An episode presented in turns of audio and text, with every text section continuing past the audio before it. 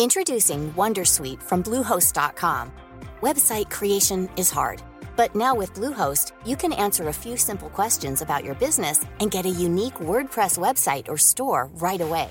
From there, you can customize your design, colors, and content. And Bluehost automatically helps you get found in search engines like Google and Bing.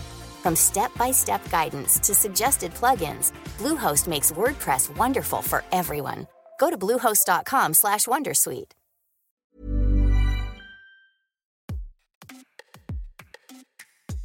Ça fait plusieurs mois que la commission indépendante sur l'inceste et les violences sexuelles faites aux enfants, la CIVIS, organise des rencontres partout en France pour récolter des témoignages. Grâce aux histoires personnelles qui sont racontées pendant ces réunions publiques, on se rend compte qu'il reste encore beaucoup de sujets autour de l'inceste qui ne sont pas encore traités publiquement, ou du moins dont on ne parle pas en dehors des cercles de professionnels. L'un d'eux, c'est la place de la famille, des membres de la famille qui savent ce qui se passe dans la maison pour un enfant, mais qui font le choix de ne rien dire. Est-ce qu'ils sont complices de l'inceste? Est-ce qu'ils doivent être jugés? Est-ce qu'ils doivent être punis? Comme un début de réflexion, deux autrices ont décidé de s'atteler au difficile sujet de la place des mères dans les affaires d'inceste. Hélène Romano et Karine Dufour ont écrit Inceste, quand les mères se taisent, un livre qui raconte sept histoires d'inceste du point de vue des victimes, pour six d'entre elles, et un témoignage d'une mère qui savait mais a été empêchée de parler. Je suis Jeanne Serrin et dans ce nouvel épisode de Minute Papillon, on a rencontré Hélène Romano et Karine Dufour pour tenter de comprendre ce silence maternel et pourquoi elles avaient fait le choix d'en parler. Bonjour Karine Dufour. Bonjour. Vous êtes auteure et réalisatrice de films documentaires.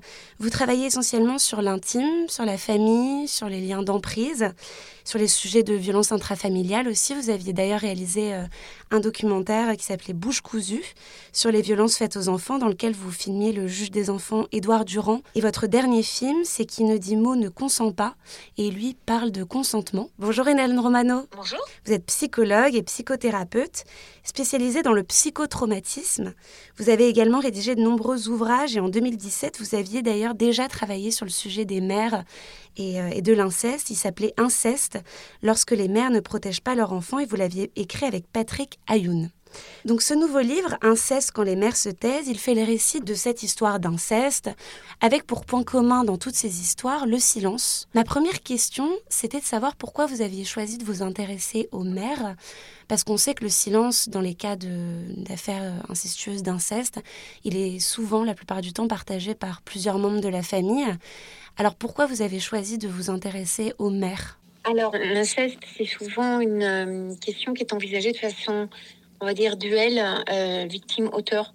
Alors que c'est vraiment une question euh, triangulaire. Il y a l'auteur, il y a la victime, il y a celui ou celle qui fait qui a ces actes qui ont pu être commis euh, ou qui ont continué d'être commis alors qu'ils avaient été révélés.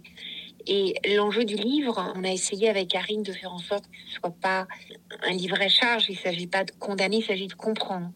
Et c'est extrêmement important en termes de prévention, parce que très souvent, ces mères imposent le silence ou sont silenciées, entre guillemets, par le, la société, l'institution judiciaire, euh, sociale, et laissent leur enfant tout seul. Et si on n'aide pas euh, ces mères à sortir de ce silence-là, si on décrypte pas ce silence-là, on va continuer cette spirale infernale où on dit aux enfants de parler, on, entend depuis euh, hashtag parler, parler euh, la parole libérée. ou la parole, elle se libère, mais elle se libère dans le vide. Donc, l'enjeu de la mère, c'est qu'elle a un rôle extrêmement important. Et si on aide ces mères à ne pas se laisser piéger par le silence pour X raisons, on protégera les victimes. Oui, et, on, avait à cœur tout de suite, on n'est pas là pour diaboliser les mères, surtout pas. Mais en mettant des mots et justement en analysant, en remontant le fil de du silence, c'est ça qui permet euh, d'avancer dans une société. Et donc, moi, j'ai l'impression qu'il y, a plusieurs impensés qu'on a un peu travaillé. C'est l'impensé d'abord de la violence des femmes, la violence psychologique des mères. Tout ça, on n'en parle jamais. Et il y a un moment, il va falloir euh, affronter euh, aussi cette euh, thématique. Et ce qui est ressorti des entretiens, que je n'avais pas mesuré, moi, c'est en fait d'où vient la violence des mères? Enfin, d'où vient la violence? Et les mères, en fait, elles sont souvent très isolées, très fragilisées, et la société ne les protège pas. Et donc c'est aussi un des facteurs du silence des mères. Dans ce livre, vous insistez beaucoup sur le fait qu'il n'y a pas un seul silence, comme il n'y a pas une seule affaire d'inceste. Est-ce que c'est ce que vous avez euh, principalement voulu montrer dans ce livre, c'est que euh, le silence, il peut être expliqué par plein de raisons différentes? Oui, c'est extrêmement important de comprendre que le silence est souvent l'arme de l'auteur. La plupart des auteurs d'inceste sont en intrafamilial, enfin l'inceste c'est intrafamilial, mais la plupart sont des pères ou beaux-pères, donc euh, compagnons de la mère, et va imposer le silence à l'enfant, alors soit dans un contexte de séduction, c'est notre secret, c'est euh, t'es mon privilégié, t'es quelque chose, t'es mon préféré, donc ça crée de la confusion chez l'enfant, soit dans un contexte de terreur, si tu parles, euh, ta mère va aller en prison, je vais aller en prison, tu vas aller en internat, enfin, le silence est une arme. Donc l'enfant parle, souvent petit, adolescent il reparle, il est entendu, enfin au sens où la mère, et on voit dans le témoignage, c'est extrêmement rare qu'elle dise tu mens, c'est pas vrai, oui, et alors c'est plutôt ça, où je referme la porte. Et c'est extrêmement violent parce que du coup, l'enfant qui a été soumis au silence par l'auteur qui parle en cherchant euh, à être euh, réhumanisé, à être protégé par euh, celle qui devrait avant tout le faire, faire sa mère, se voit imposer un silence au sens où la mère ne fait rien. Et le troisième silence, il est sociétal, c'est-à-dire que quand ces, enfants devenus adultes parlent et ose dire et redire, bah voilà, j'ai été victime d'inceste, ma mère m'a rien dit, ma mère n'a rien fait. La société ne veut pas l'entendre. Donc, oser dire qu'il y a des silences, c'est aussi vraiment cette notion de prévention. Pour les victimes, c'est très important. Pour ceux qui sont censés les écouter aussi. Parce que nombre de professionnels disent oui, mais bon, c'est ta mère. Mais bon, c'est ton père. Oui, mais ça s'est passé il y a longtemps. Il faudrait passer à autre chose. Oui, t'as violé, t'avais 5 ans, maintenant t'en as 30. Tu viens quand même à Noël. Vous voyez, il y a des silences. Et si on comprend cette dynamique des silences, comment ils s'intriquent les uns les autres, bah je pense, et je pense que Karine me rejoindra, d'être dans une, une dynamique de prévention pour protéger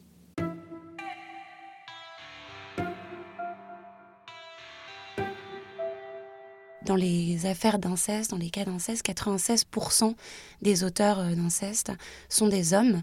Est-ce que c'est une particularité du silence des mères euh, le fait que ça se passe euh, parfois dans le cas d'une relation d'emprise aussi entre la mère, le père, entre la mère et une figure masculine de la famille? Oui, non, c'est des dynamiques familiales. Là, par exemple, dans l'histoire de Mathieu, en fait, c'est le patriarcat. En fait, euh, quand tout à l'heure je disais que les mères euh, sont isolées ou fragilisées, c'est que elles-mêmes, ou alors ont été aussi euh, viennent d'un climat incestuel dans leur propre histoire familiale, mais elles sont aussi engluées dans des violences économiques. Elles ne peuvent pas partir, même si elles, elles voient qu'il se passe quelque chose avec le, père et l'enfant. Donc, il y a tout un système qui fait que les, les femmes sont encore pas autonomes, en fait, souvent. Hmm. Hélène Romano oui, dans, dans, le côté recherche, hein, dans les, recherches qu'on a pu faire, on a plusieurs profils de mères. On a entre autres des mères qui ont elles-mêmes subi des situations d'inceste, qui se sont mis avec des auteurs, des, des, compagnons souvent pervers, qui vont répéter une situation euh, de violence sexuelle sur elles-mêmes et sur les enfants, et qui euh, psychiquement ne peuvent pas protéger leur enfant tout simplement parce qu'elles ne le c'est compliqué à comprendre, il n'y a pas d'altérité, elles ne l'envisagent pas comme un enfant. Reconnaître que leur propre enfant a été victime, s'ils se reconnaissent elles-mêmes comme victime, et elles s'effondrent. Donc il y a la question d'emprise par rapport à l'auteur qui est très souvent liée à du passif aussi de, de, violences sexuelles qu'elles-mêmes ont subi. Il y a la question de l'emprise sociale avec l'abus de pouvoir, l'emprise psychologique. Oui, il n'y a pas d'inceste dans les familles qui fonctionnent bien. Donc à partir du moment où il y a l'inceste, c'est que la famille était dysfonctionnelle au sens il n'y a pas de protection de part et d'autre. On l'explique pour différentes raisons. Elles n'ont pas toutes le même profil, ces mères-là.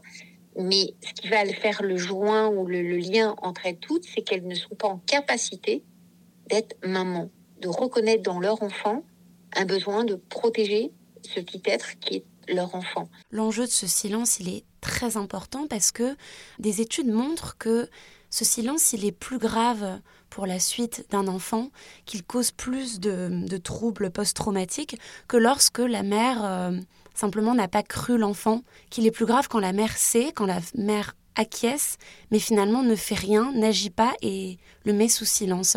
Alors oui, euh, sur l'étude universitaire qui est la seule qui a été faite, c'est sur le devenir des victimes d'inceste qui deviennent mamans. Et on avait trois catégories de jeunes femmes. Des jeunes femmes qui avaient parlé et euh, par euh, la mère, entre autres, et le système familial, parlé, placées dans différents lieux, etc. Euh, et on s'est rendu compte au cours de cette thèse que les, dégâts psychologiques étaient beaucoup plus lourds pour les jeunes filles, là c'était des jeunes filles, ça aurait pu être des garçons, mais on a eu que des jeunes filles pour l'étude, avaient des mères qui écoutent, mais imposent le silence. C'est pas qu'elles ne croient pas, ce sont ces femmes qui entendent leur enfant, lui imposent le silence, retournent avec l'auteur, ou 20, 30 ans plus tard, disent non, mais bon, quand même, euh, il y a longtemps, euh, tu viens quand même à Noël, oui, mais bon, c'est quand même pas si grave, tu as fait ta vie quand même, regarde, tu as des enfants, tu as une vie, etc. Et pour les victimes adultes, moi qui suis psychothérapeute et expert, je vois bien, euh, quand ils sont adultes, ils le disent très souvent, euh, la blessure psychique, elle est beaucoup plus forte du fait du silence de la mère, du silence imposé par la mère. Et c'est bien aussi parce que ce silence est très attaquant qu'en faisant ce livre, nous, on pense que c'est aussi une interpellation de la société entière, c'est-à-dire en finir avec la peur de la délation, la peur de, la dénonciation.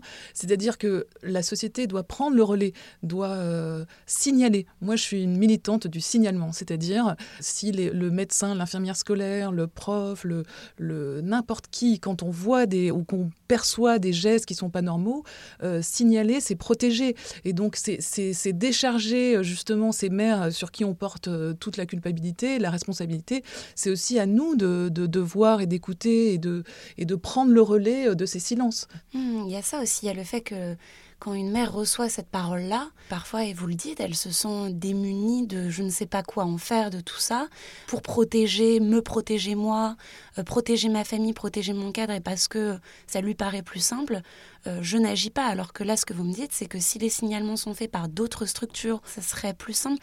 Oui, c'est ce que dit aussi la Civise, euh, notamment bah, là, typiquement pour les mères protectrices. c'est délirant, quoi. Elle, elle, elle dénonce. Euh, et, c'est elles qu'on punit. Euh. On a, alors, c'est pas toutes les mères qui ont ce profil-là, mais il y a certaines mères, je vous disais euh, tout à l'heure, qui ont subi des violences sexuelles et qui, par exemple, vont solliciter des professionnels. Et si elles ont le malheur, le malheur véritablement de dire qu'elles-mêmes ont subi des violences sexuelles, majoritairement du côté des professionnels, majoritairement les professionnels vont dire oui, mais vous projetez sur votre enfant les violences que vous avez vous-même subies. Au lieu de se dire non, mais si cette femme a subi ça, probablement qu'elle a dû se mettre avec quelqu'un si elle n'a pas été aidée, qui risque de répéter, et que l'enfant est encore plus en danger. Ça, c'est pas du tout la logique actuelle. Hmm, et dans les nombreux témoignages qu'il y a dans ce livre, euh, la seule solution finalement qui a été, euh, ça a été de couper les liens pour beaucoup de, de ces victimes d'inceste, ce que vous avez recueilli comme témoignage. Hmm.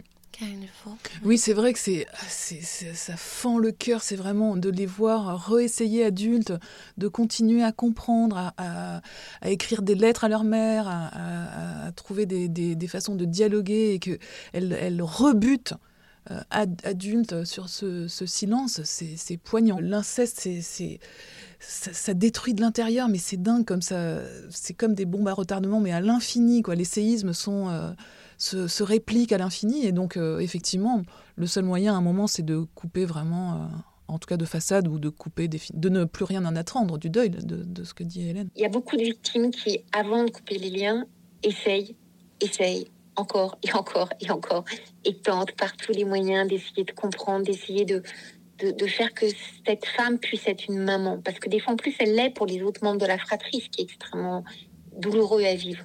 Et puis, il y a un moment donné où vous êtes dans une quête extrêmement douloureuse. Vous demandez à un aveugle de voir, ce que dans tous les sens, il ne verra pas. Ou vous finissez par accepter ou vous adapter ou apprivoiser l'idée que cette mère-là, elle peut pas être une maman. Alors, certaines personnes ne les voient plus, c'est leur euh, façon de se protéger d'autres gardent des contacts de façon euh, euh, très distanciée, sans affect, parce qu'il n'y a plus rien à en attendre. Mais il y a un vrai deuil au sens de perte à faire avec ces femmes-là, sauf pour les exceptionnels cas euh, où ces mères essayent de faire un travail thérapeutique, c'est le cas de la maman qui a témoigné, pour essayer de se demander pardon à son enfant, essayer de lui permettre de comprendre, essayer de faire tout un travail psychique, mais ces femmes-là sont exceptionnelles majoritairement, elles sont dans une loi du tout ou rien et elles préfèrent éjecter véritablement de la sphère familiale l'enfant victime que de reconnaître qu'elles ont failli dans leur euh, fonction maternante. Merci d'avoir écouté cet épisode de Minute Papillon. S'il vous a plu, n'hésitez pas à le partager sur les réseaux sociaux, à en parler autour de vous, à vous abonner sur votre plateforme ou appli d'écoute préférée. À très vite et d'ici là, bonne écoute des podcasts de 20 minutes.